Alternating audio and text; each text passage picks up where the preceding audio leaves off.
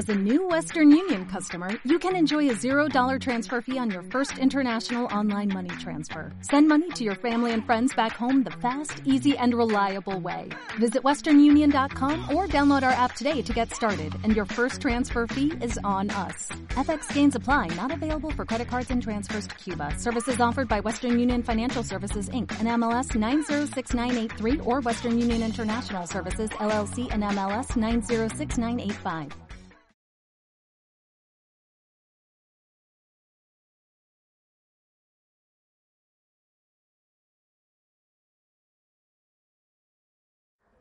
Yo creo que en esta, en esta conversación y reflexiones que vamos a hacer, eh, voy, a, voy, a, plantear al, algunos puntos, cada uno de los cuales da para mucha elaboración, pero los planteo como una especie de introducción para el debate, porque me parece muy importante escuchar la opinión de ustedes, las críticas, y como siempre digo, hacer de abogado del diablo es un ejercicio muy bueno porque aparentemente cuando uno presenta algo puede aparecer como claro eh, y resulta que cuando vienen las preguntas y viene esta cosa del abogado del diablo hay que pulir eh, algunos, algunos aspectos que resultan no ser tan claros. El, título que le había puesto la charla, como ustedes saben, es El liberalismo no se corta en tajos. Esto es que es inescindible distintos aspectos del liberalismo, ¿no? Eh, yo creo en ese sentido que es eh, muy útil lo que Hayek ha escrito en, eh, en su ensayo que se llama El dilema de la especialización, donde él dice que si el economista se queda solo en la economía, no solo va a ser un estorbo, sino eventualmente un peligro público.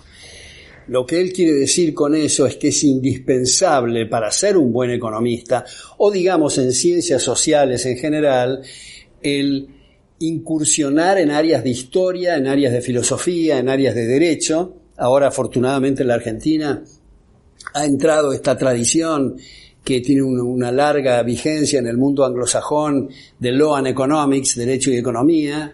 Eh, fue Juan Sola el que lo incorporó aquí en, en, la Argentina por primera vez, porque tradicionalmente eran como departamentos estancos la cuestión. El economista decía que los marcos institucionales no tenían nada que ver con su profesión y el abogado o el que estudiaba derecho decía que no tenía nada que ver eh, la economía. Ahora se muestra que es como la cara y la contracara de, de, un, mismo, eh, de un mismo proceso. Ahora, también en esto que el liberalismo eh, no se corta en tajos, está esta cuestión que algunos dicen, y algunos que vienen evolucionando me parece muy bien desde las izquierdas, dicen yo soy liberal en lo político, pero no soy liberal en lo económico. Esto es un contrasentido en realidad, porque cuando se dice liberal en lo político, quiere decir que se es liberal en cuanto a los marcos institucionales. Llamémosle eso el continente. Entonces es liberal en el continente, pero no en el contenido. Pero si el continente es para proteger el contenido.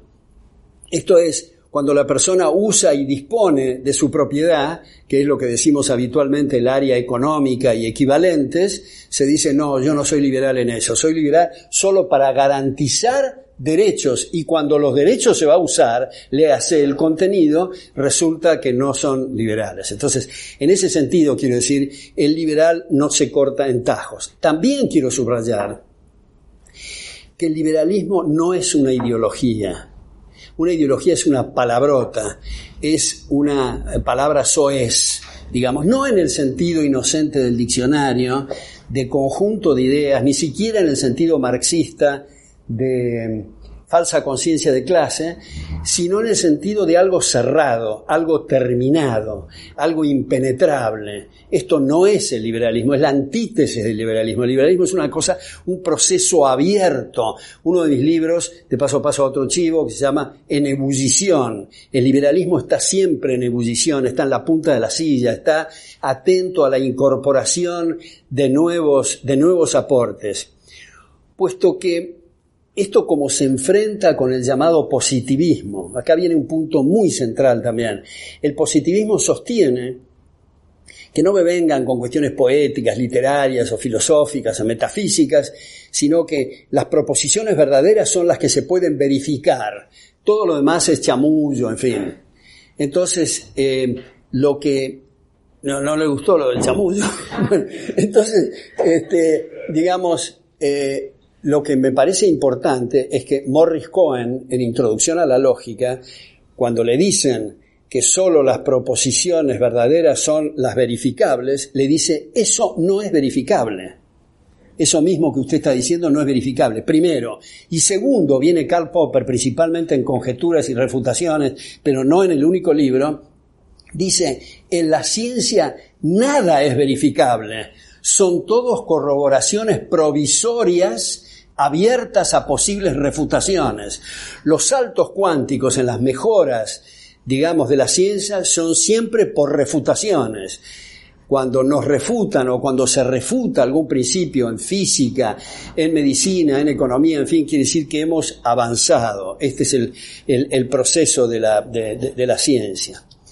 Ahora, este tipo de reuniones, estas organizaciones de, Candelaria, de los alberdianos, en fin, y la discusión de ideas, yo creo que es lo más importante que se puede hacer en la Argentina, en la Argentina y en cualquier otra parte del mundo.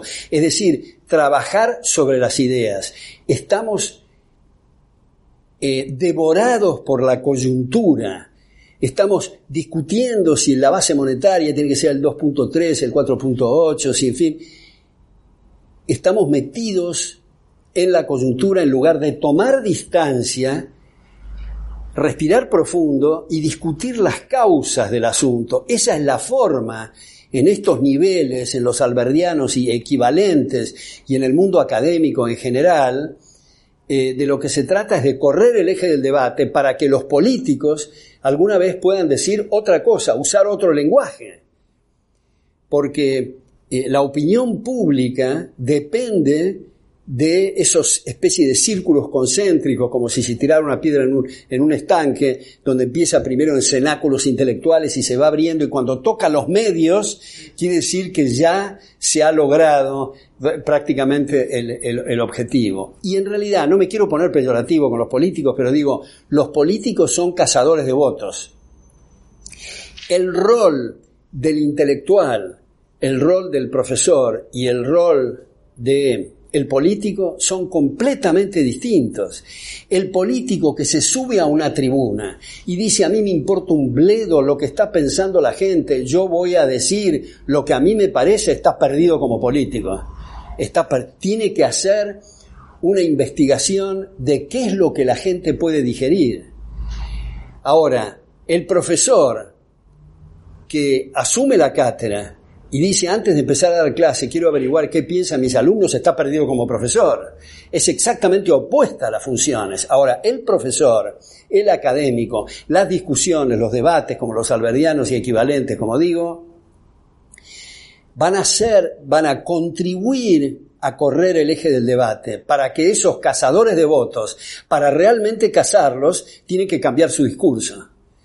Entonces, en ese sentido, como dice Hayek, hay que tomar como ejemplo a los marxistas y a los socialistas, que siempre suben más la vara y piden más.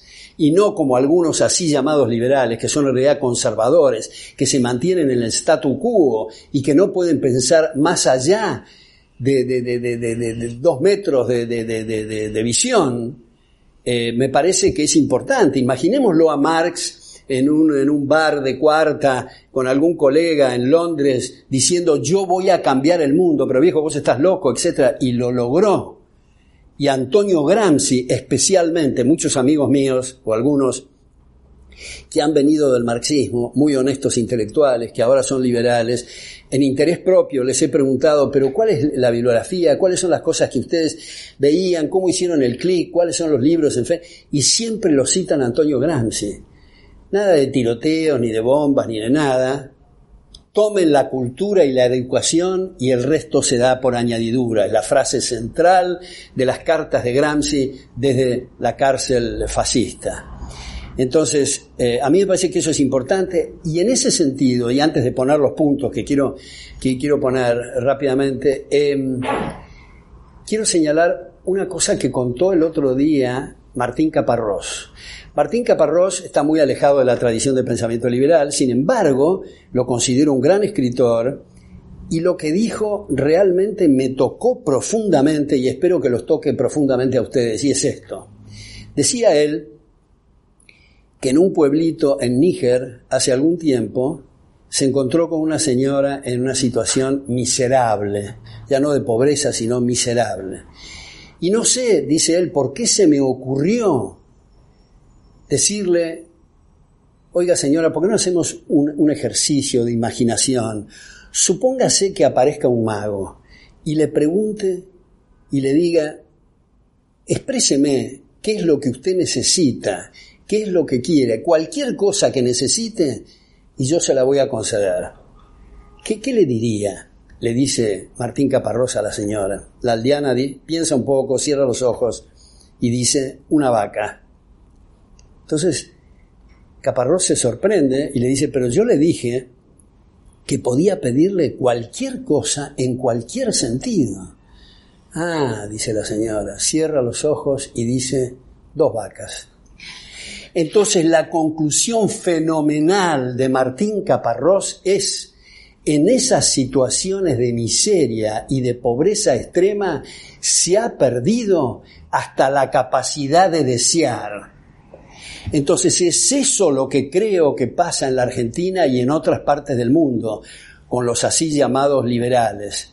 La incapacidad de desear, de apuntar más alto, de correr la, vara hacia niveles de mayor excelencia. Habiendo dicho esto, quiero mencionar estos puntos para abrir el debate, lo cual no quiere decir, desde luego, que nos limitemos en el debate a los puntos que yo voy a tocar, sino que toque los puntos que le dé la gana.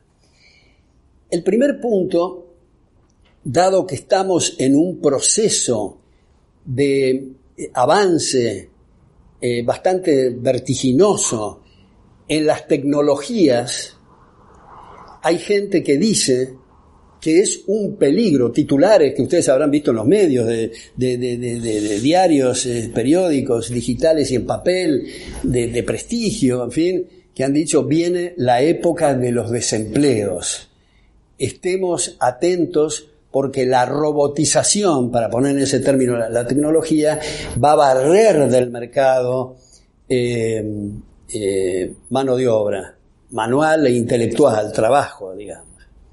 Y esto me parece muy importante refutarlo. La robotización y la tecnología están liberando recursos humanos y materiales para hacer otras cosas. Y si alguien dice, bueno, qué vivo lo que me está diciendo, otras cosas, ¿cuáles cosas? Está como suponiendo que no es cierto que los recursos son escasos y las necesidades son ilimitadas, subrayo, ilimitadas. Pero si no fuera así, si por arte de magia, para seguir en, en, el contexto y en la línea argumental de Caparrós, supongamos que por arte de magia no hubiera otras necesidades que satisfacer, estamos en jauja. ¿Qué más queremos? Nuestro objeto no es trabajar, al fin y al cabo, si todo se nos da. Pero lamentablemente, como no hay de todos, para todos, todo el tiempo, no hay más remedio que asignar y aprovechar los recursos. Entonces se liberan recursos para poder estirar mayor cantidad, satisfacer mayor cantidad de necesidades. Y el empresario, el rol del empresario, que es eh, buscar oportunidades donde los costos están subvaluados en términos de los precios finales, para usar un término técnico, a los efectos de sacar arbitraje, sacar partida de esa situación, es el primer interesado en capacitar gente para lograr su objetivo. Entonces, eh, si nosotros nos imaginamos, y esto es un ejemplo que ha dado muchas veces en distintos distintos lares o distintos medios, digamos, eh, ¿qué fue del hombre de la barra de hielo cuando apareció la heladera? ¿Qué fue del fogonero cuando aparecieron los motores diésel, locomotoras, en fin? Se reasignaron. ¿Lograríamos mayor empleo agarrando un hacha y rompiendo las heladeras y las motores? Cosas? No, vamos a bajar salarios, pero no modificar el empleo. Y de paso digo que allí donde los salarios, la, el arreglo contractual entre partes en el mercado laboral es libre, Nunca, bajo ningún concepto, hay sobrante de aquel factor que es escaso, que es indispensable para producir bienes y prestar servicios.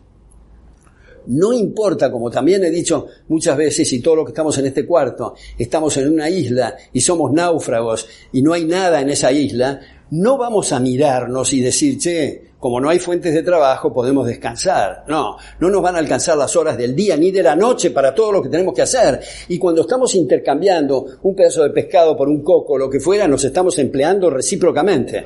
Los salarios van a ser miserables, van a ser muy bajos, pero eso es otro tema. Lo que estoy señalando es que nunca, no importa la pobreza más extrema o la riqueza más exuberante, nunca hay sobrante de ese factor que es escaso para gente normal, desde luego gente en estado vegetativo que tiene deficiencias de distintos tipos y naturaleza, aunque también hay que tomarlo con pinza eso, eh, no, no, no, no, no están desempleados. El tema es de los salarios. ¿Y de qué dependen los salarios? dependen solo y exclusivamente de las tasas de capitalización.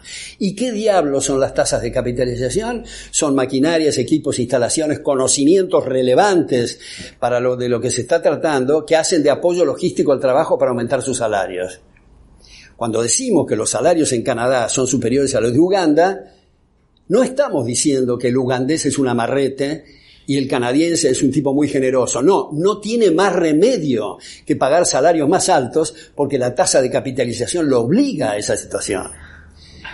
Entonces, eh, también como he puesto muchas veces el ejemplo con el servicio doméstico, ¿qué pasa en Canadá? ¿El ama de casa ya no quiere servicio doméstico? Sí, le encantaría, pero no lo puede pagar, no existe servicio doméstico porque hay que contratarla de coda que está ganando de mil dólares mensuales cuando hay un individuo típico de los países llamados subdesarrollados, en África que se hace abanicar a la hora de la siesta por 15 individuos, si ese mismo individuo se muda a Nueva York y piensa contratar 15 tipos que lo abaniquen a la hora de la siesta, le sale, qué sé yo, 30 mil dólares la abanicada y es muy caro y es imposible.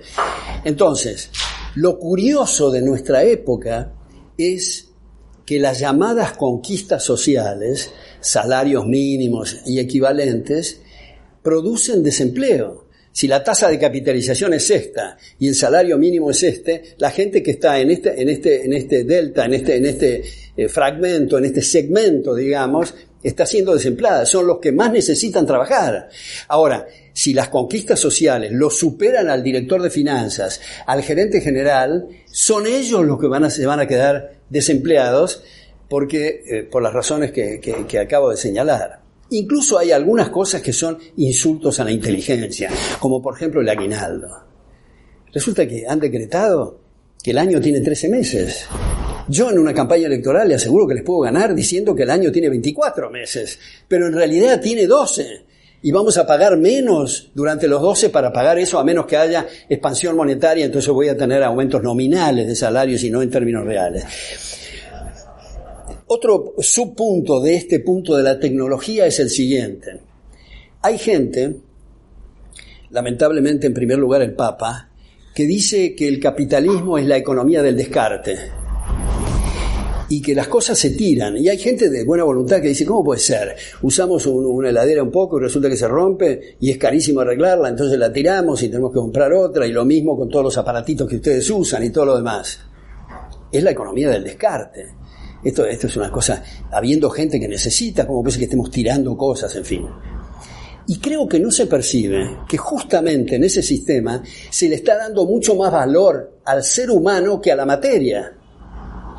¿Dónde hay recauchutajes permanentes y observamos gente que anda en bicicleta con las ruedas más o menos cuadradas y, y, y, las cosas y los alambres y las cosas? En los países pobres. ¿Por qué? Porque arreglarlas sale muy barato. Entonces, la materia es muy cara respecto del ser humano. Sin embargo, donde las tasas de capitalización son más altas, resulta que le damos tanto valor al ser humano, tan caro es arreglarla, tan altos son los salarios, que es más barato comprar una nueva. Lo cual no quiere decir que no haya reciclaje para estas cosas que se dice que se descartan el ejemplo de las computadoras, los metales que tienen o los plásticos, el ejemplo de las botellas de plástico que ahora se usan para suelas de running y de zapatillas de alto rendimiento, y así sucesivamente. Entonces, esas dos cosas quería poner respecto del, del mercado laboral. Otro punto completamente distinto es el tema de la democracia. Yo creo que nosotros, aquí los alberdianos y los que no son alberdianos, pero tienen la misma preocupación que nosotros, no podemos quedarnos con los brazos cruzados diciendo que estamos en democracia y vamos cada vez más a un gulag en el mundo, en Estados Unidos con este personaje que ética y estéticamente es un mamarracho, o los nacionalismos en Europa, para no decir nada de Cuba o de Venezuela, Bolivia, Nicaragua, en fin, la Argentina después podemos hablar. Eh,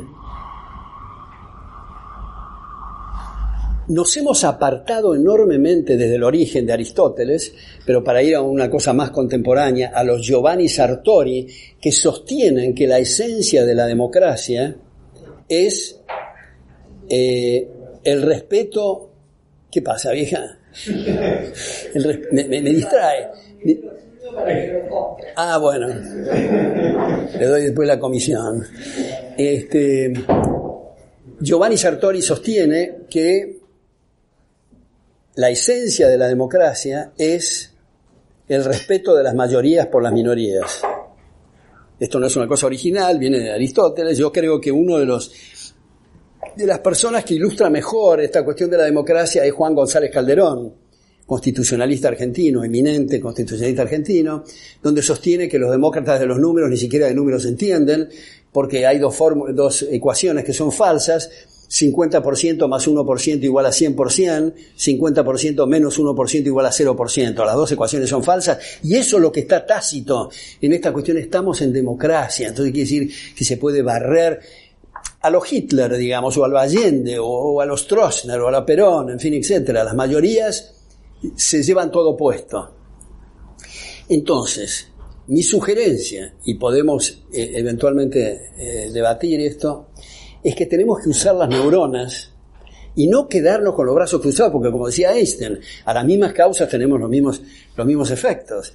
Entonces, lo que estamos viendo en Europa, en Estados Unidos, en muchos lugares de América Latina, es un derrumbe de ese concepto democrático. En realidad, para ser precisos, estamos en un sistema de cleptocracia, es decir, gobiernos de ladrones, de propiedades, de libertades y de sueños de vida.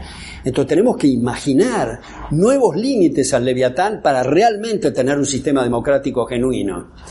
Y en ese sentido, eh, Hayek, en Law, Legislation and Liberty, eh, porque en las primeras 12 líneas de Hayek del primer tomo del año 73, que es la primera edición de este libro, él dice que los liberales tienen un gran mérito de haber hecho esfuerzos enormes, de haber eliminado la monarquía absoluta y de una serie de cosas, pero en última instancia, respecto al tamaño del aparato estatal y la asfixia de los derechos individuales, el liberalismo ha producido hasta el momento un rotundo fracaso. Por lo tanto, tenemos que imaginar nuevos límites. Y en el tercer tomo de la misma obra, él propone lo que él llama demarquía, no importa en este sentido los nombres, pero son límites al poder legislativo. Bruno Leoni, en La libertad y la ley, propone límites al poder judicial, que básicamente es abrir cauce para arbitrajes privados, sin ninguna reglamentación de ningún tipo, incluso que no sean, pueden no ser abogados, los que voluntariamente en relaciones contractuales decide la gente que sea árbitro en primera, segunda y tercera instancia.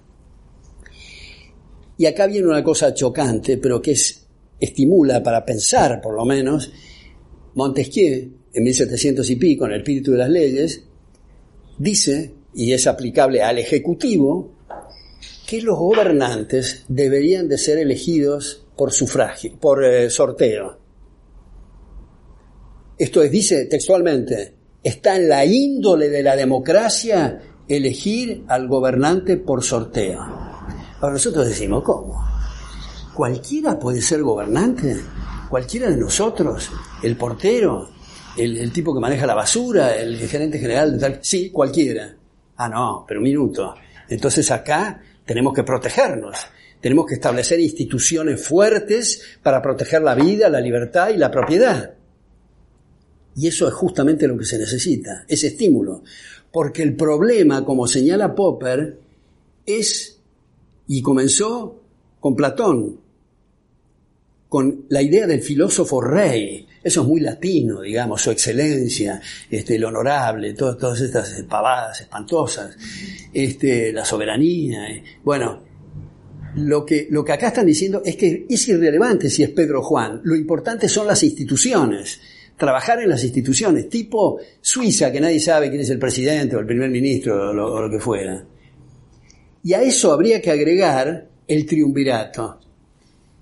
Elegir por sorteo tres personas. Tres personas para minimizar la idea del monarca presidencialista y que voten por mayoría cada decisión, excepto si están en guerra, que cada uno por, turno es comandante en jefe, sino precisamente mitigar eso.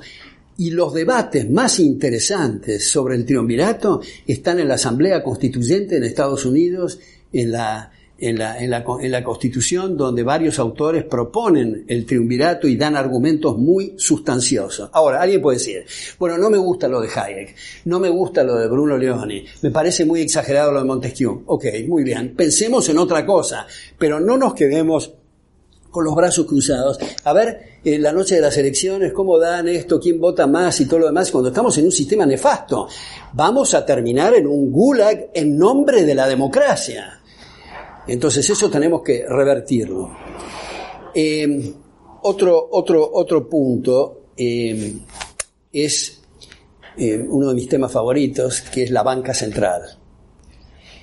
el que ha abierto este debate es Hayek. En su libro, bien traducido, es la privatización del dinero, The Denationalization of Money, en el año 76. ¿Qué es lo que dice Hayek? Y Milton Friedman, por ejemplo, en su última etapa, en Monetary Mischiefs, donde dice que la moneda es demasiado, un asunto demasiado serio para dejarlo en manos de banqueros centrales. ¿Por qué? Imaginemos que nosotros somos directores del Banco Central. Imaginemos que nosotros somos los profesionales más probos de todos los que existen y los más honestos. Podemos decidir solo entre tres caminos. ¿A qué tasa expandir? ¿A qué tasa contraer? O si dejamos igual la masa monetaria. Cualquiera de las tres decisiones vamos a estar alterando los precios relativos. O sea, los distintos precios, que son las únicas señales que tiene el mercado para asignar los siempre escasos recursos, alterar esas señales que van a ser necesarias, inexorablemente distintas de las que hubieran eh, sido si no hubiera intervenido la banca central. Incluso si deja la masa monetaria igual. Si la gente hubiera preferido más dinero, estamos en un proceso deflacionario. Si hubiera elegido más dinero, estamos en un proceso inflacionario. Y si decimos también, volviendo al mago y esa figura de Caparrós, digamos, supongamos que nosotros tenemos la bola de cristal y hacemos exactamente lo que la gente quiere respecto a la masa monetaria. Viene la pregunta, hay que levantar la mano y decir, ¿para qué diablo se metió? Si va a ser lo mismo que quiere la gente. Y la única forma de saber lo que quiere la gente es dejarla que opere. O sea, eliminar el curso forzoso, eliminar el Banco Central y que la gente elija cuál es el activo monetario de su preferencia. Yo creo, y termino con este punto sin perjuicio de volver a él, en lo que dice Hayek cuando termina The Nationalization of Money, la última, el último párrafo es más o menos, tardamos 200 años en darnos cuenta de las catástrofes que produce la alianza entre el Estado y la Iglesia.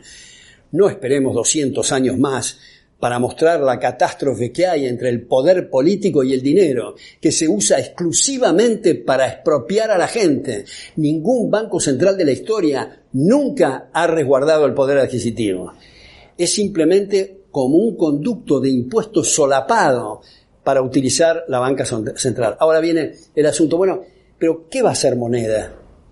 ¿Qué sé yo? Lo que la gente quiera que sea moneda. Históricamente, como ustedes saben, ha sido eh, el ganado en Grecia, de ahí se utiliza medios pecuniarios, eh, eh, las sedas en, Persia, el, cobre en Egipto, el, tabaco en la Virginia colonial, el, cacao en Centroamérica, el hierro y la sal en África, este, el azúcar en la India, en fin.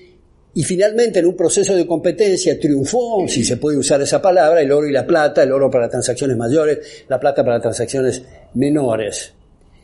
Eh, y toda la catástrofe monetaria vino cuando los gobiernos decidieron el monopolio de la acuñación y luego el, monopolio de la, de, la, de la, convertibilidad que hago un paréntesis acá para decir, nosotros no tuvimos convertibilidad. Convertibilidad en la literatura económica es depositar dinero o mercancía para obtener un recibo que llamamos billete bancario, pero no un billete de un color por otro billete color, eso no es convertibilidad. Bueno, pero en todo caso digo, si nosotros entendimos ese punto, tenemos que liberarnos de esa banca central. Paso a otro punto, y es el tema educativo todos los temas que estoy tocando muy salpicadamente dan para muchísimo, desde luego. Y yo quiero solo mencionar un punto dentro de la educación, y es que la educación privada sea privada. Y no privada de toda independencia, porque tiene el Ministerio de Educación que le dice cómo tienen que ser las estructuras curriculares, cómo tienen que ser los textos o las pautas que dicen los ministros de Educación. Yo fui rector de SEAD y tuve contacto con el Ministerio de Educación, y si ustedes ven quiénes son los fulanos que manejan esto, no pueden creer porque ni, aunque fueran doctores en economía de Oxford, digamos, este, no, no, no es bueno que, no, no es bueno que desde el vértice se decida que debe Ustedes vieron en los medios cuando se dice tenemos que sentarnos, siempre sentarnos, no puede ser parado, sentarnos para ver qué país queremos y tenemos que decidir cómo la estructura, cómo es la estructura educativa para mejorarla, hay que ponernos de acuerdo. No, justamente tenemos que estar en desacuerdo tiene que haber competencia entre distintas instituciones educativas porque la educación es un proceso de prueba y error. No es alguien que tiene la precisa en el vértice e impone lo demás. Esto es un primer paso, hay muchos otros en la educación, pero este primer paso me parece que es muy importante eh, subrayarlo y me parece, como una nota a pie de página digo, un poco denigrante el título de ministro de Educación. Ahí este, Pérez Reverte, en un reportaje el otro día, le decían, dígame, ¿qué haría usted si fuera ministro de Cultura? Dígame tres medidas. Bueno, la primera medida, poner una bomba al Ministerio de Cultura, de manera que no se necesitan las otras dos, dijo. Porque ser ministro de Cultura es un insulto, un agravio a la educación, a la cultura y a la inteligencia. Bueno, paso a otro, a otro punto y es el tema de las jubilaciones. Acá, yo no me acuerdo si Candelaria, si en, en, Libertad y Progreso hay, hay cosas de seguridad social, pero a mí me parece... Hemos hecho un video sobre el tema y ahora estamos... Ah, sí, no, no, no lo vi, lo, lo, voy a ver. Pero a mí me parece esto, otra vez someto a la consideración de ustedes, a ver qué, qué les parece. Me parece que no habría que pasar del sistema quebrado actuarialmente de reparto, no solo acá, sino en todas partes del mundo, a un sistema de capitalización obligatorio.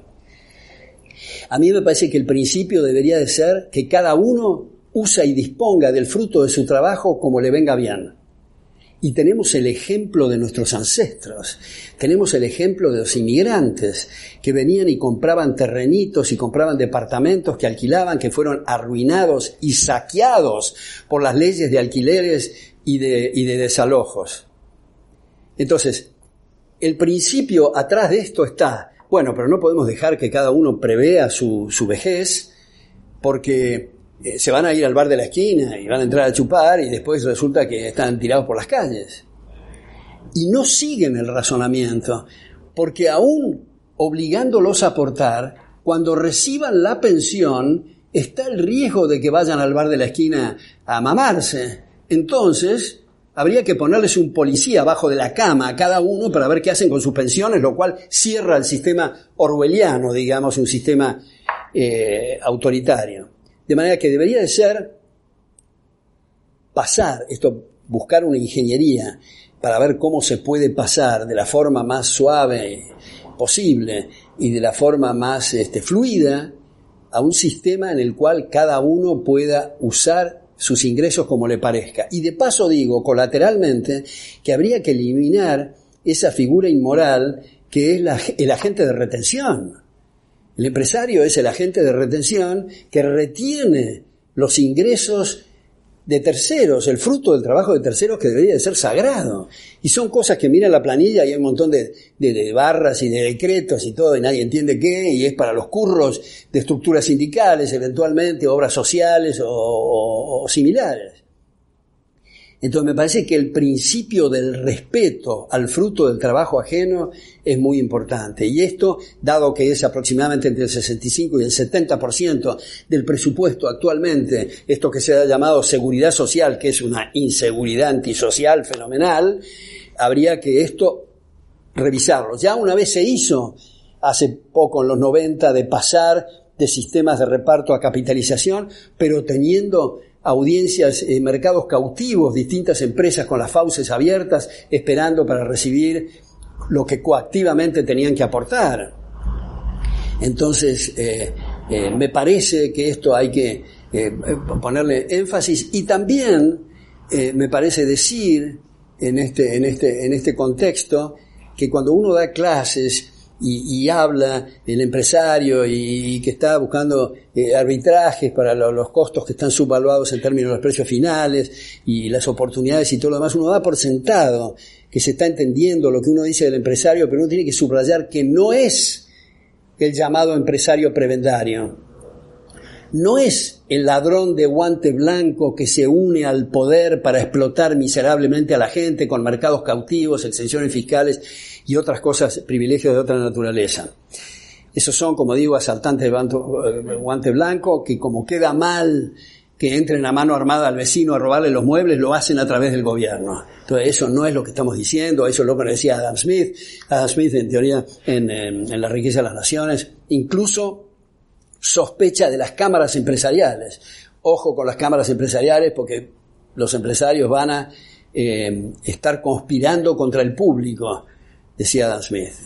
Y, yo creo que sin ir al tema de las cámaras empresarias, cuando hay empresarios que entran a la Casa Rosada, hay una, luz de alarma que se debe prender. No tiene nada que hacer un gobernante en la Casa de Gobierno, ni como aplaudidor, ni, ni siquiera para reunirse con el ministro del ramo y decir, Mire, yo le vengo a consultar eh, si puedo instalar mi industria. Yo creo que el ministro tendría que, contestarle. Mire, primero, yo con mucho gusto tomamos un café juntos, el café lo tengo que pagar yo de mi bolsillo o usted de su bolsillo, no el contribuyente, y además le quiero contestar que es imposible la respuesta a lo que me está preguntando. Si usted sirve para algo va a ganar y si no va a quebrar, pero váyase de acá lo antes posible porque esa pregunta es irrelevante. Sin embargo, los ministros se la creen y hacen evaluación de proyectos, de cómo tienen que ser las distintas actividades empresarias, etc. Este es otro punto, el tema de las jubilaciones. El quinto punto, que está íntimamente vinculado, según yo lo veo, a la cuestión liberal de protección esencial a la vida, a la propiedad y la libertad es el tema del aborto. Yo creo que es un error el título. Creo que el aborto no es aborto. Cuando se aborta a alguien quiere decir que se interrumpe algo que iba a ser y no fue.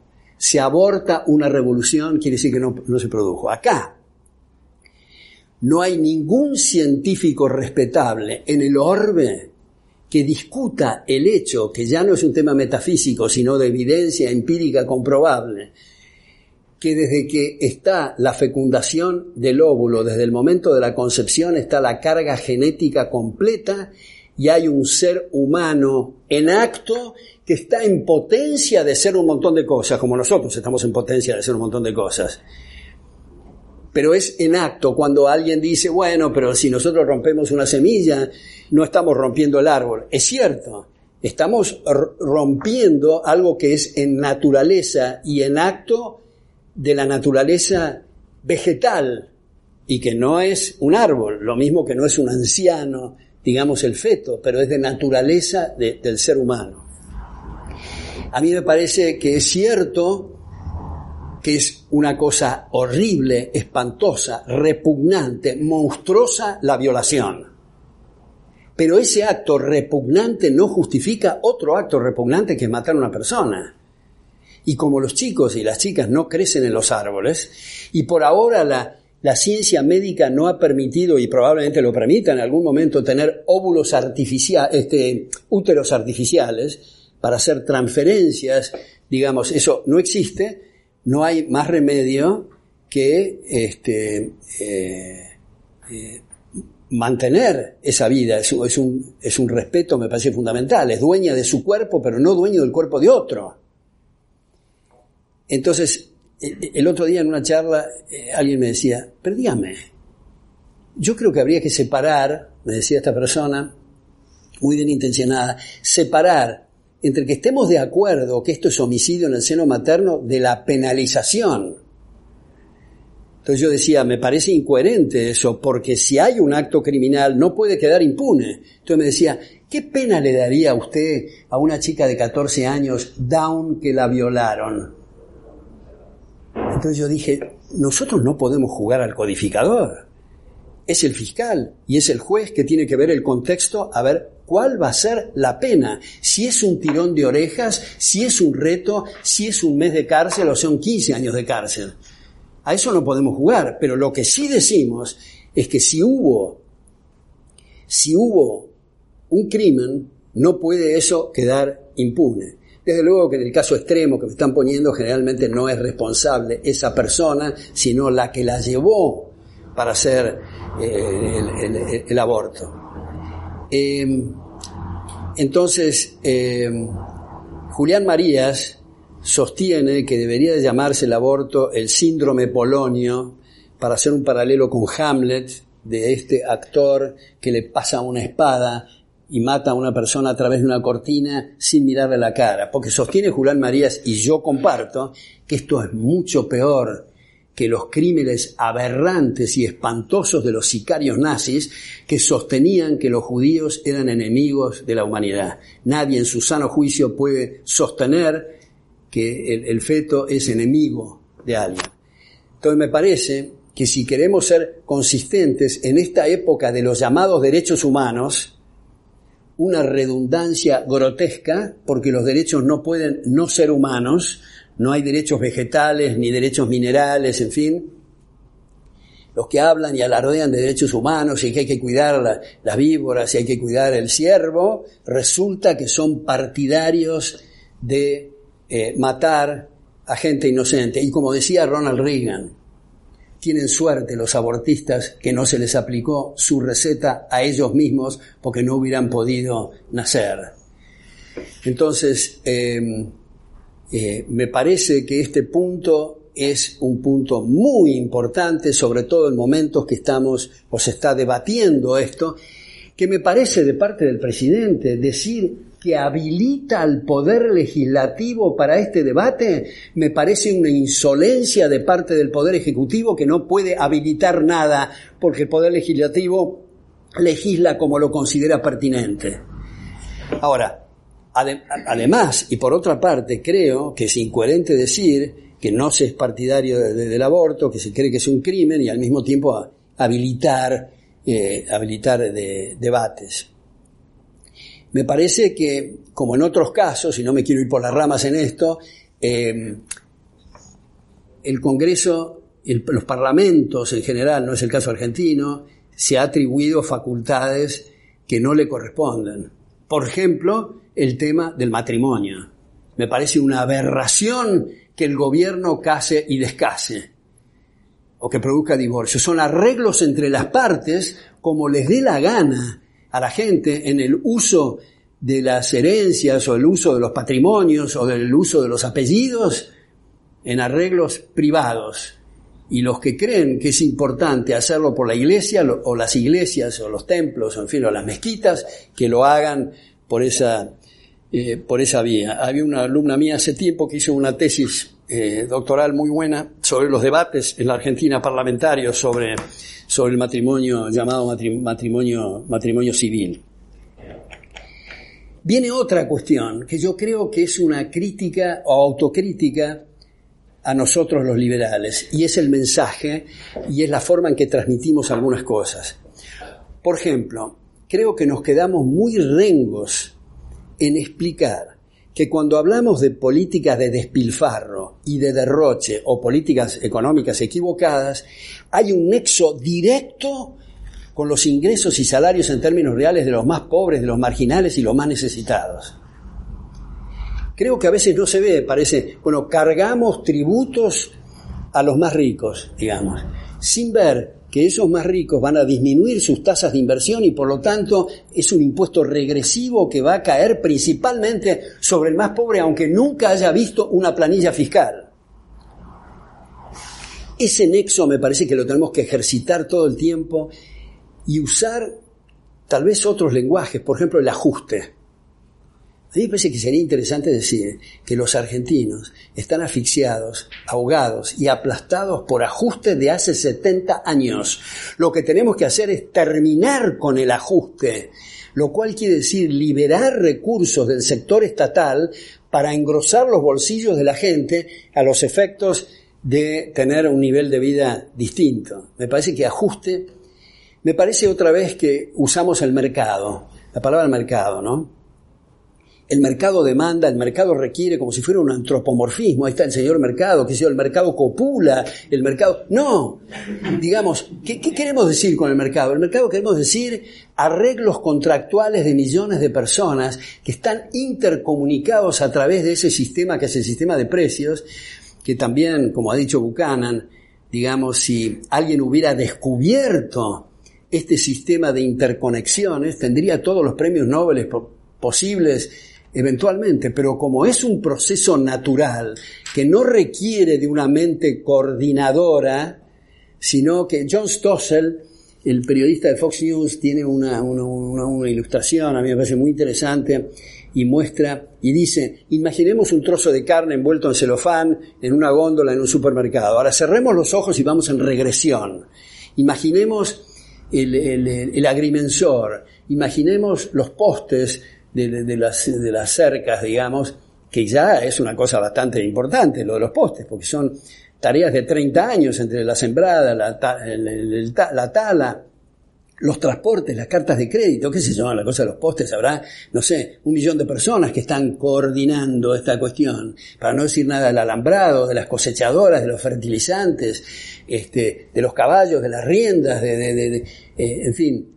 Y nadie está pensando en el trozo de carne, están pensando en el spot, en su interés personal y en lo que saben y a veces, como dice Michael Polanyi, ni siquiera pueden explicar lo que saben porque es conocimiento tácito. Igual que nosotros cuando andamos en bicicleta no podemos explicar todas las leyes físicas que están implícitas en andar en bicicleta, sin embargo andamos.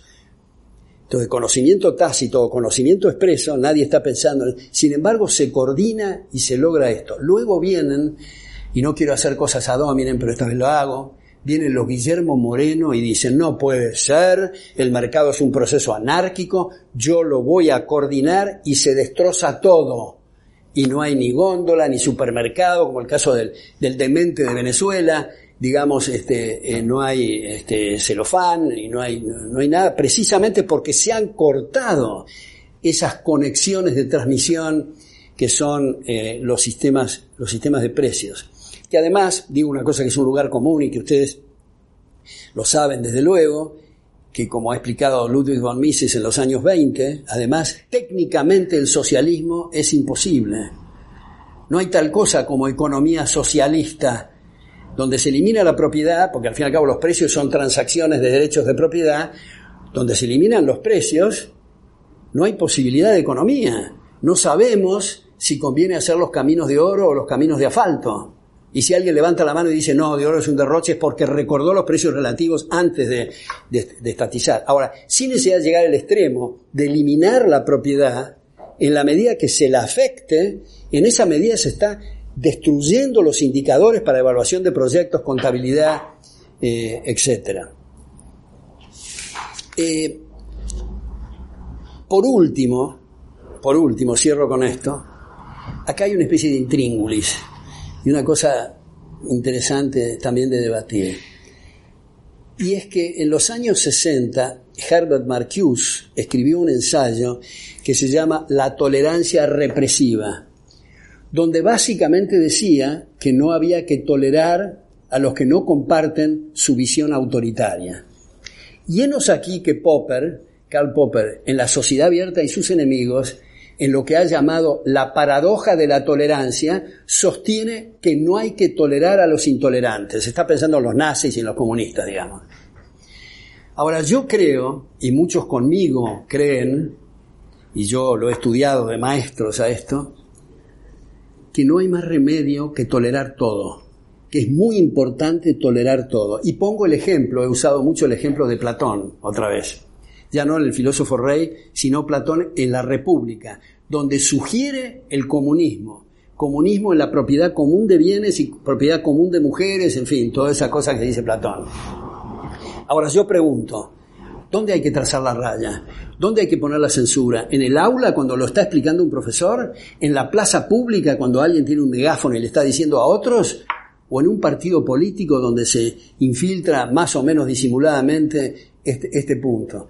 Creo que no hay otra salida por lo menos en esta instancia del proceso de evolución cultural, pueden haber otros, donde se analizan, y no me quiero poner acá más complicado en esto, donde se analiza la vigencia del óptimo Pareto, donde se combate este modelo eh, este, Caldor-Higgs, donde, donde se discute el equilibrio de Nash y otras cosas, donde se discute el dilema del prisionero, bienes públicos, externalidades, en fin, puede venir otra cosa que nos respalde y no nos haga estos sofocones eh, del tema este de la tolerancia y confiar en las ideas y en el debate de ideas. Y yo personalmente confío muchísimo en el tema de las ideas porque veo cuando uno tiene la oportunidad de estar frente a estudiantes un semestre, lo extraordinario que es el resultado, la amistad que se crea con los estudiantes, cuando dicen esto me cambió el horizonte, me hizo ver otra cosa, no tiene precio,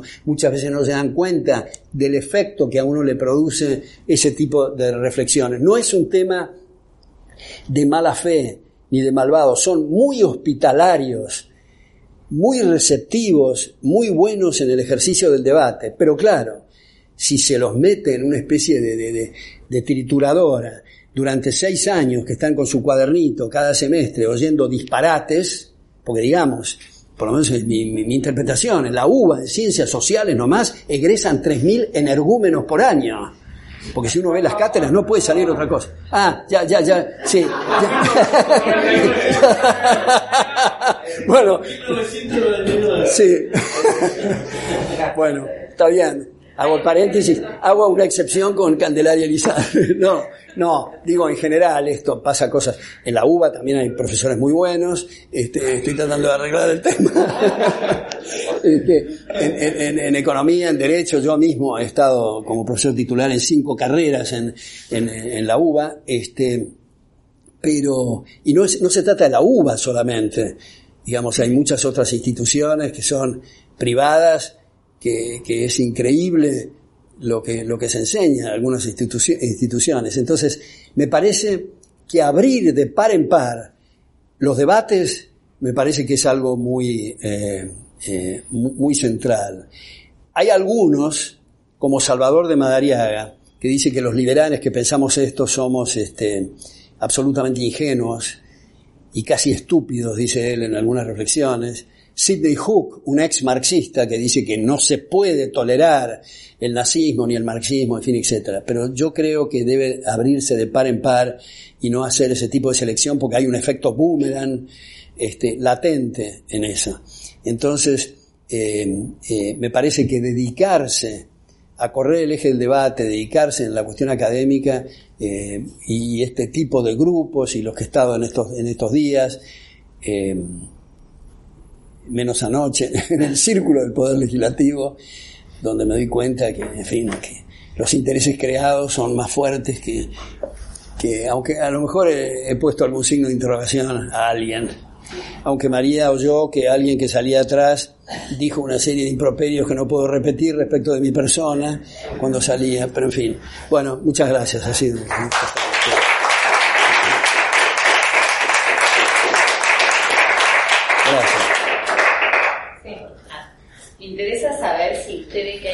De filosofía o idea más o menos formal, coherente, detrás de Cambiemos, que uno ve, yo sé que el liberalismo no se corta en tajos, pero uno ve como un pedazo liberal. Después hay un montón de amigos míos que trabajan en cosas inverosímiles como la Secretaría de Programación Económica y Microeconómica y están estudiando cadenas de valor para decirle a qué productores que tienen que producir en qué momento.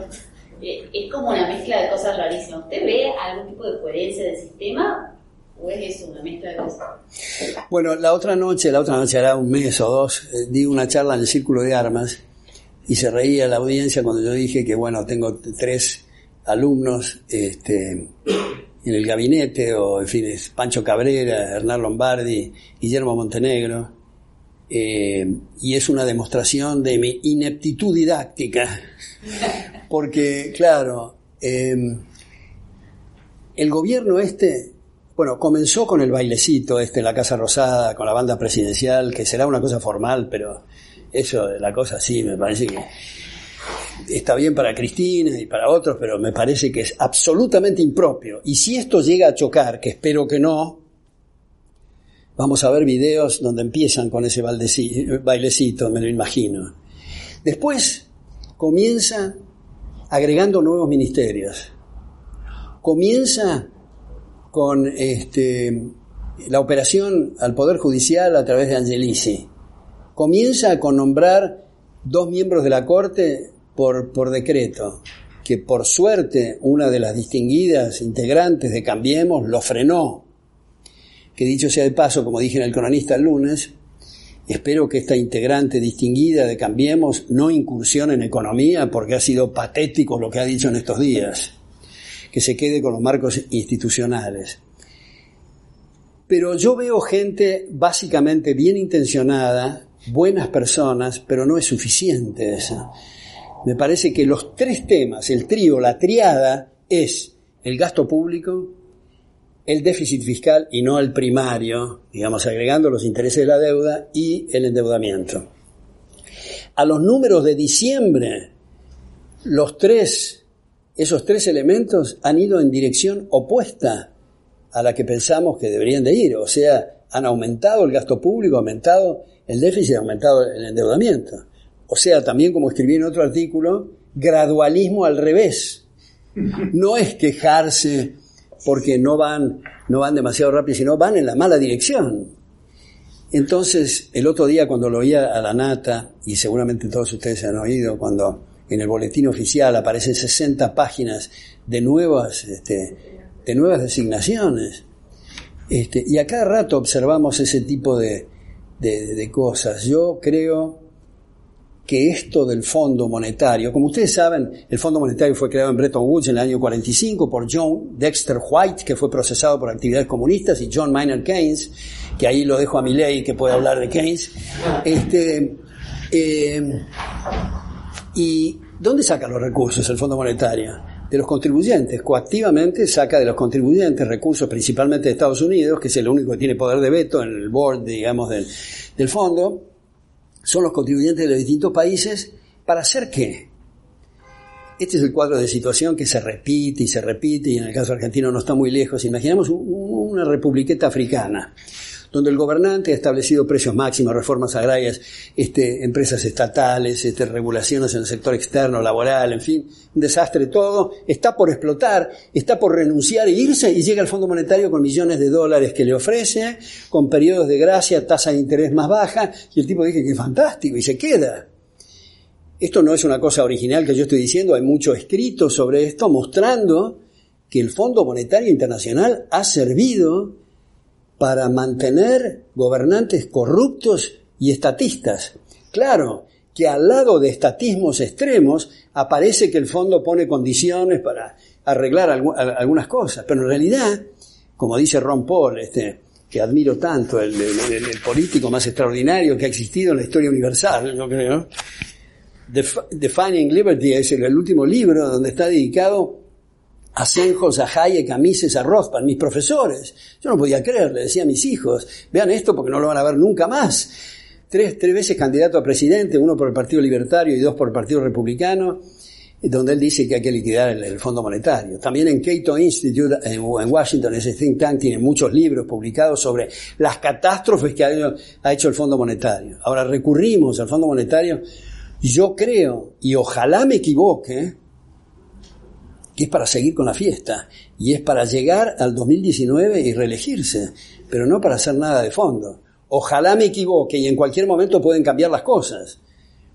Eh, algunos están sugiriendo, algunos colegas sugerían que desde el punto de vista operativo y del organigrama debería haber un ministro de Economía eh, para que eh, coordine las cosas que hoy está coordinando el presidente Yo comparto la idea de ese organigrama y de esta cuestión operativa. Lo único que no comparto es tener un ministro de Economía, porque ya los superministros y los zares de la economía ya conocemos cómo terminan y cómo empiezan.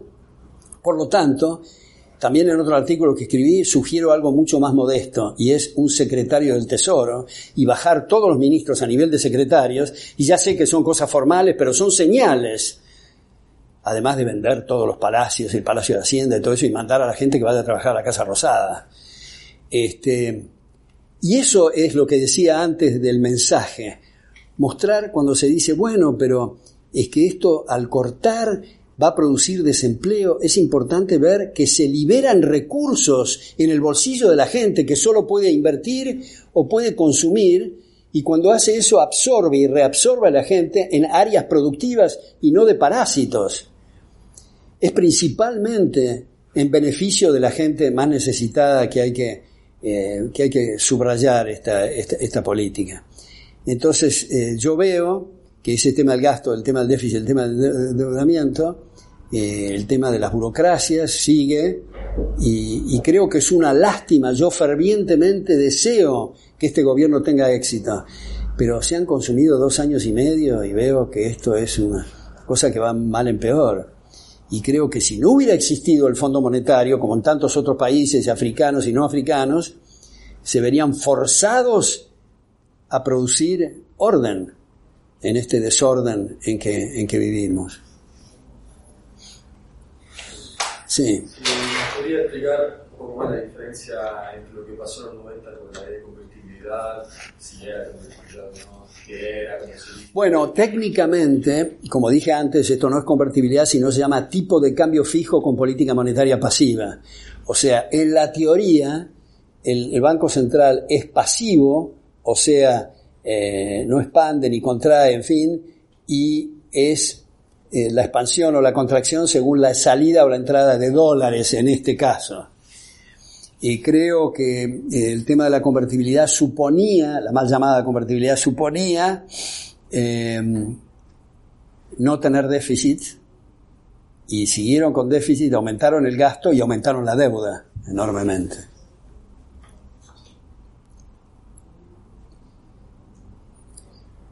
Ahora, Alberto, noches, gracias por, por. Eh, yo, digamos, comparto 100% todo lo que, lo que decís y todas las ideas que parecen brillantes. Ahora, ¿qué consejo nos das a los jóvenes que vivimos en Argentina para la fase agonal de la política? Porque estoy totalmente de acuerdo con la arquitectura, pero, digamos, eso es una. ¿Viste? Todo lo que estamos acá, trabajamos ocho horas por día y, y detestamos la realidad que tenemos. Nos quedan con suerte dos años de esto, o seis más, y después no sabemos si viene Chávez o, otro peronista. Yo que quiero decir otra cosa. sí. O, o, qué? Sí. No, no, está Sí, o sea. Empieza con P, sí. Sí, exacto. Sí. Eh, entonces, digamos, a mí me gustaría, a mí me gustaría trabajar, ir a mi casa y no tener que estar pensando en el Banco Central, en, ¿viste? en toda esta lucha eh, eh, de las ideas. Entonces, ¿qué consejo nos das práctico, más allá de educar? Yo, viste, todos los, todos los es increíble cómo permeó, lo la contaminación de las facultades sociales, de la Universidad de Buenos Aires, totalmente eh, contaminado. Y cuando vos brindás una perspectiva distinta, o sos un nazi o, insensible que no, viste, o sea, desconectan un poco causa y efecto totalmente, ¿no? Eh, pero, pero veo muy difícil la parte agonal, la parte de llegar al poder. O sea, creo que somos acá 20, 30 personas, no sé, eh, hay, hay, hay, un grupo de, liberales que, liberales de pro, ahora Yamil Santoro, pero no sé cuál es el camino para... Sí. y creo, sí, creo que estas ideas, lamentablemente, tenés que ir de arriba para abajo. O sea, es muy difícil que, que la sociedad demande. ¿no? Eh, no tener un banco central, que sea sola, lo demanda, que sea una demanda, que sea algo. Los, estoy seguro que si la demanda, los políticos se lo darían, o parecería un político que se lo daría. Pero, pero para mí tiene que eh, ir de arriba para abajo. Es muy difícil que la gente, yo me tomo, hoy me tomo el colectivo, me siento el tipo, un tipo al lado, ocupaba todo el asiento, y su, su face, estaba mirando el Facebook, yo lo miraba, todo era eh, no sé, decía Mirta Legrand, golpista y no sé qué, o sea, todo un, contenido ideologizado, ¿viste? Terrible, una bestia. ¿Cómo haces para, eh, eh, digamos, ganar la fase agonal de la política? Bueno, yo creo que tus reflexiones son muy importantes. yo diría esto, no solo en épocas de crisis, sino en toda época, tal vez ustedes compartan, eh, hay que ver que la libertad y el respeto, y, cuando hablamos de liberalismo es el respeto irrestricto a los proyectos de vida de otros, el respeto entre nosotros, no es una cosa que viene este, automáticamente. Tenemos que ocuparnos porque cuando vos decís, yo, yo entiendo, eh, entiendo, eh, me parece entender el espíritu de lo, que estás diciendo y lo comparto, pero cuando vos decís, yo lo que quisiera es dedicarme a mi trabajo, a mi familia y no estar con el asunto del Banco Central o lo que fuera, es que no hay más remedio de todos los seres humanos en todas las épocas de destinar algo de tiempo, de recursos o las dos cosas para que lo respeten. No importa si se dedica a la danza, si se dedica a la fotografía, a la filosofía, a la economía, al derecho, todos estamos interesados en que se nos respete, por lo tanto todos tenemos que dedicar alguna porción, grande o chica, para que se comprendan estas ideas. Por eso, en los padres fundadores, en Jefferson, la frase de Jefferson, la frase de Jefferson que este, el costo de la libertad es la, eterna vigilancia, la eterna vigilancia. Apenas nos descuidamos un poco, aparece un, ogro, el ogro filantrópico, para usar la expresión de Octavio Paz. Eh, ahora, lo que no me parece ver, este, creo, es lo último que dijiste, que el tema viene de arriba para abajo. Yo creo que viene de abajo para arriba no es solo para la cuestión liberal, así ha venido en las izquierdas, así vino el mayo francés del 68, así vinieron este, eh, muchos de los movimientos eh, intelectuales que empiezan en un lugar muy central y muy este, eh, sensible que son los ámbitos universitarios. Ahí empiezan estas cuestiones, estos debates. Y me parece otra vez en, el, en el, la metáfora esta del estanque, los círculos concéntricos, cuando la gente va comprendiendo esto y los políticos están atentos a las encuestas, cuando las encuestas empiezan a cambiar y empiezan a demandar otras cosas, esto va para las izquierdas, para los nacionalistas, para los liberales, para todas las tradiciones de pensamiento. Yo creo que es ahí donde hay que trabajar. Si no se hubiera... Hay, un libro de un individuo que creo que enseñó acá en, el SEMA, creo no, estoy seguro que enseñó en el SEMA, eh, que tiene sus rarezas, yo lo quiero mucho, pero es un poco extraño, él personalmente, que es Carlos Escudé, que publicó un libro que se llama El fracaso del proyecto argentino, por el entonces Instituto de Itela y la, y la editorial Tesis, donde él explica el éxito fenomenal que han tenido los nacionalistas y los católicos fanáticos en el derrumbe argentino, que han venido trabajando en la época de gloria de la Argentina, que ha sido entre la Constitución Liberal de 53 y el golpe fascista del 30, en ese periodo subterráneamente, Milton Friedman tiene algunos trabajos interesantes sobre las distintas oleadas de las ideas, cuando estamos en un momento más cerca del coso del liberalismo, abajo están trabajando, hay que mirar bajo la superficie qué es lo que está pasando en los ámbitos universitarios para poder pronosticar la próxima oleada. Y no es una cosa cíclica, automática, como se dice, sino que depende, eh, que, depende de nosotros. Entonces, eh, ese libro, muestra el éxito de los, eh, de los nacionalistas. Y a mí personalmente me pasa que yo discutir con gente de izquierda o con socialistas en general me estimula y me entretiene mucho, pero con nacionalistas reconozco que pierdo la paciencia, bostezo, es fenomenal, eso del ser nacional y todas estas cosas me, exceden, ¿no? Eh, y bueno, pero ese nacionalismo, eh, muchas veces nacionalismo con Z, ha penetrado enormemente en la sociedad argentina y en las Fuerzas Armadas y en la, Iglesia Católica. Eh, José Ignacio García Hamilton, su tesis doctoral es muy buena en este sentido también respecto de, esa alianza. Este. Eh, de manera que eh, vuelvo a los alberdianos. Yo creo que ese tipo de esfuerzo, en este caso de libertad y progreso, pero hay también esfuerzos notables en Tucumán, en Rosario, en Mendoza, en Córdoba, en Corrientes, de chicos y chicas extraordinarias que hacen trabajos, que publican, que debaten, que discuten, que tienen algunas tesis doctorales que son realmente brillantes. Por supuesto, es una gota de agua en el, en el océano, que como decía la Madre Teresa de Calcuta, cuando le dijeron que lo que ella hacía era una gota de agua en el océano, dijo sí, pero el océano no es el mismo sin esa gota.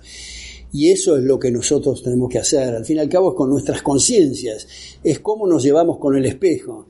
Cuando miramos el espejo, ¿qué vemos? ¿Alguien que ha hecho esos esfuerzos realmente o es un free rider? Y para usar términos poco más pedestres argentinos, es un garronero del esfuerzo que hacen otros. Porque la gente por ahí, cuando la cosa se derrumba en un país, dice, yo me voy a vivir a otro país. Ah, vos querés usar como free rider el esfuerzo que hicieron en otro lado. Porque si seguís así, solo vas a poder estar en el mar y te van a morfar los tiburones. Entonces, este, eh, me parece que esto que hacen en Libertad y Progreso de los alberdianos y discutir libros y en fin y todo esto me parece que es muy muy importante este, yo lo, celebro por suerte hay distintos grupos en, la Argentina ¿no? como digo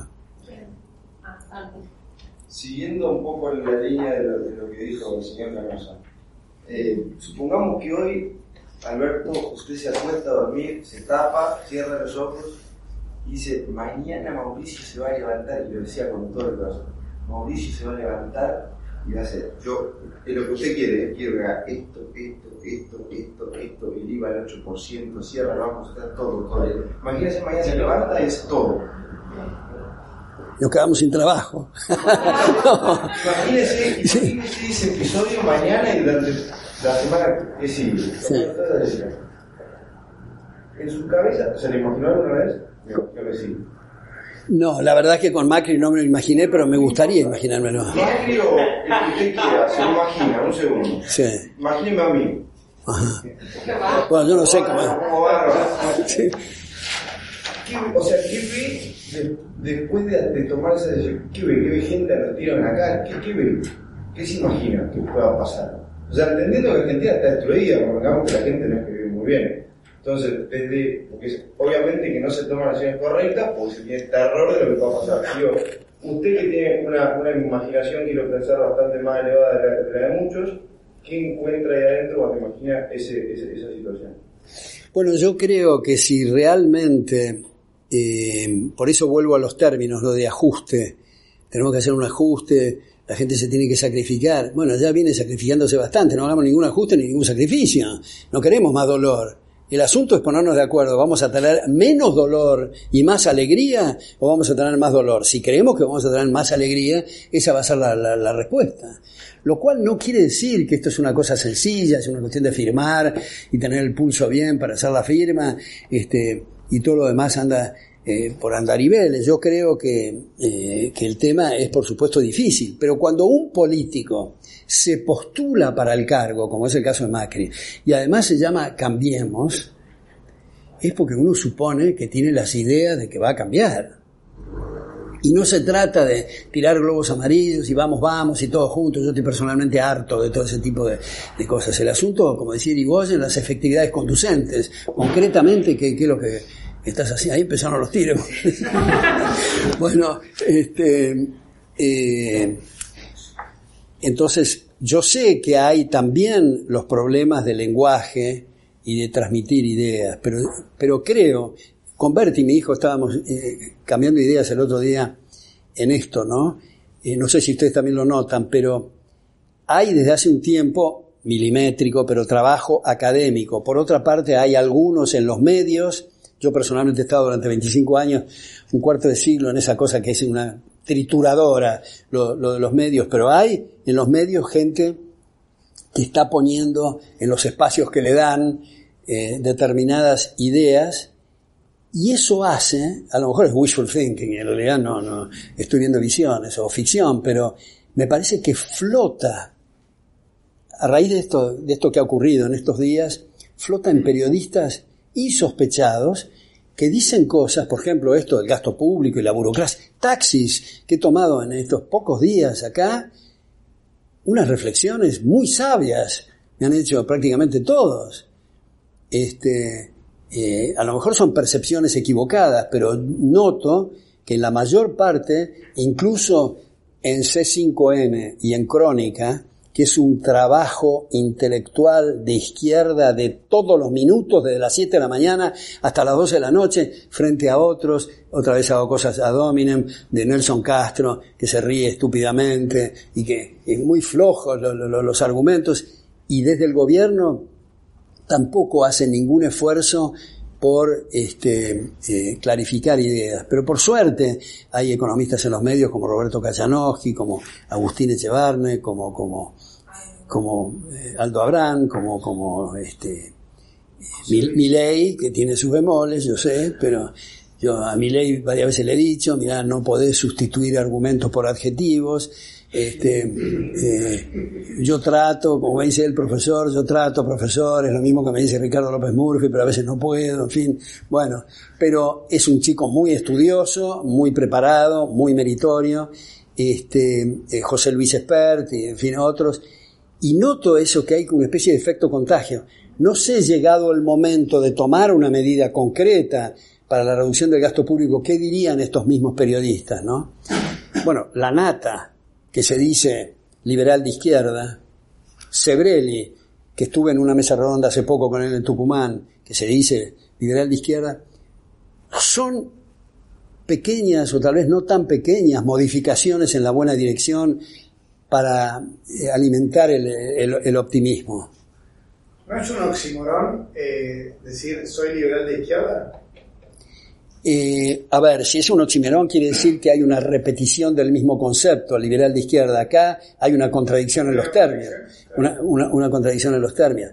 Pero ya que, ya que mencionás este tema de la izquierda, en realidad el liberal, esto tal vez no sea el momento de publicarlo, de hablar, pero el liberal tiene un origen de izquierda, en el sentido que los que se sentaron a la izquierda del rey en la Revolución Francesa era gente que quería terminar con el statu quo. Por supuesto que estoy distinguiendo la Revolución Francesa de la contrarrevolución y de los jacobinos y del terror y la guillotina y todo lo demás, pero digo, al principio eran gente que se oponía al statu quo, se oponía a los privilegios y la izquierda con el tiempo se ha ido traicionando porque está con las botas, la fuerza y la violencia para eh, liquidar derechos de otros. Em, yo creo que esto con el diario del día siguiente o el diario del lunes, digamos, ya es, me parece irreversible esto. Pero lo que quiere decir Sibril y, la Nata de izquierda es que, a mi juicio, ¿no? Eh, yo hablaba bastante con Juan José Sebrelli de esto, es que respetan lo que llaman las libertades civiles y los marcos institucionales, pero mm, la economía y los mercados y todo eso son especie de fantasmas y de cosas que hay que, que, hay que combatir, ¿no? Este, eh, yo creo, por ejemplo, la Nata una vez dijo, cuando alguien le dijo que estaba evadiendo impuestos, él dijo más o menos, eh, yo eh, me pueden decir hijo de mala madre, en otros términos hijo, en fin, pero no me digan que soy evasor. Este, y yo creo que la rebelión fiscal es algo sano, es algo que está en la tradición liberal desde el impuesto al té, en la rebelión fiscal en las colonias en Estados Unidos contra, contra Jorge III. Acá, acá hay otra cosa, yo dije tolerar a todos y todo esto que, voy a decir puede parecer contradictorio con eso. Sin embargo, a pesar de tolerar a todos, en fin, cuando los gobiernos dan un golpe de Estado y destrozan todas las instituciones, me parece que está inherente a las personas el derecho a la resistencia de la opresión para dar un contragolpe de Estado. Esto lo he discutido también con gente de izquierda. El primer ejemplo, cuando, bueno, dando un ejemplo de la cuestión Castro, Castro con Batista, ¿no te parece mal que lo haya derrumbado Batista? Mm, bueno, el Castro es distinto, qué sé yo, bueno. Entonces, eh, la independencia nuestra, fue un golpe de Estado a la metrópoli, la independencia de Estados Unidos, están en contra del contragolpe de Estado. Ahora yo deseo un contragolpe furioso de Estado en Venezuela, que es la única forma que pueden salir con este payaso, rufián, patán, que habla con los pajaritos y, mata de hambre a la, gente, ¿no? Este, Lamentablemente estos contragolpes de Estado casi todos han terminado mal, empezando el, caso de Castro, empezando los sandinistas contra Stroessner, empezando lamentablemente la misma revolución libertadora con Perón, empezando eh, el proceso eh, que ha terminado tan, eh, tan mal y que a propósito digo con respecto al proceso no es de, mi, de mi agrado el general Lanuse, pero tengo un libro que compré del Tata Joffre, que fue uno de mis primeros alumnos en la, universidad, donde hay el Día del Ejército, en el 71, en diciembre del 71, le dice a sus camaradas, acá vamos a tener la tentación de actuar como los encapuchados y los terroristas, pero si llegamos a hacer eso, vamos a ganarla en el terreno militar, pero la vamos a perder en el terreno moral y esto va a tener costos enormes. Y esa predicción fue tal cual. Fue absolutamente nefasto, repugnante e inaceptable todos los métodos de los, de militares para combatir, el terrorismo y terminó en, las consecuencias que todos sabemos y que seguimos, debatiendo. Lo que, lo decís de, las revoluciones, fiscales como la revolución, un gobierno no está reñido con el tema de la tolerancia es otra cosa, la tolerancia más desde el punto de vista bueno, de las ideas y académico, pues si te vienen a saltar tu casa y te vas a defender, no es que seas intolerante con el que te vienen a saltar. Bueno, es cierto ese ejemplo, pero digo, es está en cierto sentido, no, no, no diré reñido, pero hay cierta tensión cuando decimos hay que tolerar todo y cuando eh, los que estamos tolerando asumen el gobierno, eh, hacemos un contragolpe de Estado porque hicieron un golpe de Estado antes. Es cierto lo que vos decís, Berti, del derecho a la eh, a la resistencia a la opresión que está inmerso desde, desde Sidney y Locke en la tradición, en la tradición liberal, ¿no? Sí. Eh, te una lectura del tema más técnico metodológico que estabas hablando antes de esto de liberar todo, sacar las instituciones. ¿Cómo podría ser? Porque no sé, buscando algo en el contexto histórico, algo. Yo creo que no hay fórmula para cada país, o ni que venga el FMI de la fórmula completa para solucionar temas económicos. ¿Cómo podría ser o cómo se debería hacer, si, no es que hay una fórmula, para sacar las instituciones, los impuestos y liberar la economía de por sí totalmente? Bueno, no, no, no estoy seguro si entiendo lo que, lo que estás... Eh, eh... instituciones, Banco Central? Banco Central, ministerios, que no haya un ente regulador así eh, tan fuerte o con, tanto porcentaje que pueda decidir tomar decisiones en la economía o en todo tipo, de la competencia, mismo que esté liberada la competencia de todo tipo de productos, insumos, de servicios, todo. Eh, otra vez no, no, no, no sé, no estoy seguro si entiendo el, asunto. Lo que estoy diciendo es que hay en los procesos de mercado información y conocimiento fraccionado y disperso, como dije. Cuando alguien lo coordina, una persona, un planificador, está concentrando ignorancia y está bloqueando esa información dispersa. Entonces, lo que digo en esta instancia del proceso de evolución cultural, la misión del monopolio de la fuerza o los aparatos estatales es evitar que haya lesiones de derechos. Punto, nada más. Seguridad y justicia, que como decíamos es habitualmente lo que no hacen los gobiernos. Entonces, eh, otra vez volviendo a esta distinguida eh, miembro de Cambiemos, eh, decía que el problema son los supermercados porque están estafando a la gente. Eso me parece un dislate absoluto. Eh, un dislate absoluto, no entender nada de nada. Digamos, ya dijo que el problema de los monopolios en Argentina. Qué suerte que ahora tenemos una ley contra los monopolios. Por eso, el tema, el tema del monopolio es interesante porque una ley estrictamente del monopolio quiere decir que no puede existir el primero en ninguna área porque es monopolista. O sea, no hubiéramos pasado del garrote y no podíamos tener ni siquiera el arco y la flecha porque era monopólico cuando apareció. El tema del monopolio, el problema del monopolio, sea estatal o privado, es cuando lo otorga el gobierno. Si no, no podemos decir tiene que haber uno, tiene que haber 17 o no tiene que haber ninguno. Eso depende de nosotros de lo que estemos votando en el, supermercado, ¿no? Y después hay otra cosa, otra cosa que es la cuestión de la redistribución de ingresos, que en realidad estamos distribuyendo ingresos cada vez que vamos al supermercado, compramos más lechuga, en fin, el otro, salimos del supermercado, nos espera el político y dice vamos a redistribuir. O sea, hacer lo contrario de lo que ustedes acaban de hacer por la fuerza en lugar de voluntariamente. Aunque hay economistas como Thomas Sowell que sugieren que los economistas no hablemos más de distribución de ingresos porque los ingresos no se distribuyen, se ganan, dice Thomas Sowell, y tal vez tenga razón porque aparece como una especie de bola que cae del cielo que hay que redistribuirla. ¿no? Eh, ahí Margaret Thatcher, y me paro porque solo así se puede se puede ver, no me paro en honor a Margaret Thatcher, pero aunque la admiro mucho, este, ella estaba en el Parlamento, ella estaba en el Parlamento y decía, con respecto a las desigualdades de ingreso, lo que ustedes quieren es que en vez de una posición así, haya una posición así. Y esto ilustra muy bien que haya esta diferencia, pero abajo, y no una diferencia mayor con mayores ingresos. Y en realidad, lo que piensa la gente cuando dice, ese fulano tiene un Mercedes-Benz y además tiene un yacht, por lo tanto yo no tengo lo que él tiene como si fuera una especie de bola y un proceso estático y de suma cero. Lo que tiene él no lo tengo yo y es un proceso dinámico de creación de valor y de riqueza de lo que se trata, ¿no? Y creo que en todo esto no hay mala fe, bueno, en los niveles políticos no sé tanto, pero digamos en la gente en general, sino de, de conocimiento, otra vez de debate, de más grupos alberdianos.